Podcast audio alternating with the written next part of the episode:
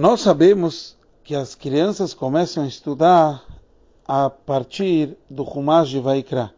E a linguagem do Midrash é porque, porque eles começam estudando a, o livro de Vaikra, que é chamado Torat Kohanim, e não de Bereshit, é porque vão vir as crianças que são chamadas Teorim puros e vão estudar sobre os Korbanot, que são chamados de puro. Então, a grande pergunta que o Rebbe traz é por que o conceito de puro, Korbanot, tem vários outros assuntos. Qual assunto vem os puros e vão trabalhar nos puros? Então a gente sabe que o conceito de Korbanot, ele, antes dele ser uma obrigação, antes de ser dado a Torá, ele foi chamado nesse conceito de puro. E esse é o significado que vai vir os puros e vão se dedicar aos puros. Quando a gente vê o conceito da onde vem o perdão que o Corban traz, é porque ele nos traz uma conexão com Hashem acima da obrigação, antes do Matan Torah.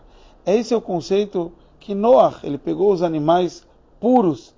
É, a gente vê a preocupação que ele tinha em, em trazer os korbanot, ainda não era uma obrigação da Torá como a gente encontra isso em outros momentos.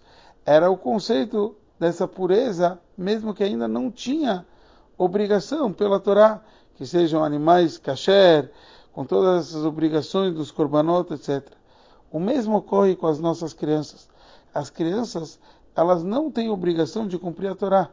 Então, mesmo assim, como a gente também encontra linguagem no Midrash, que se não fosse as crianças estudarem sobre os Korbanot, o mundo não estaria de pé.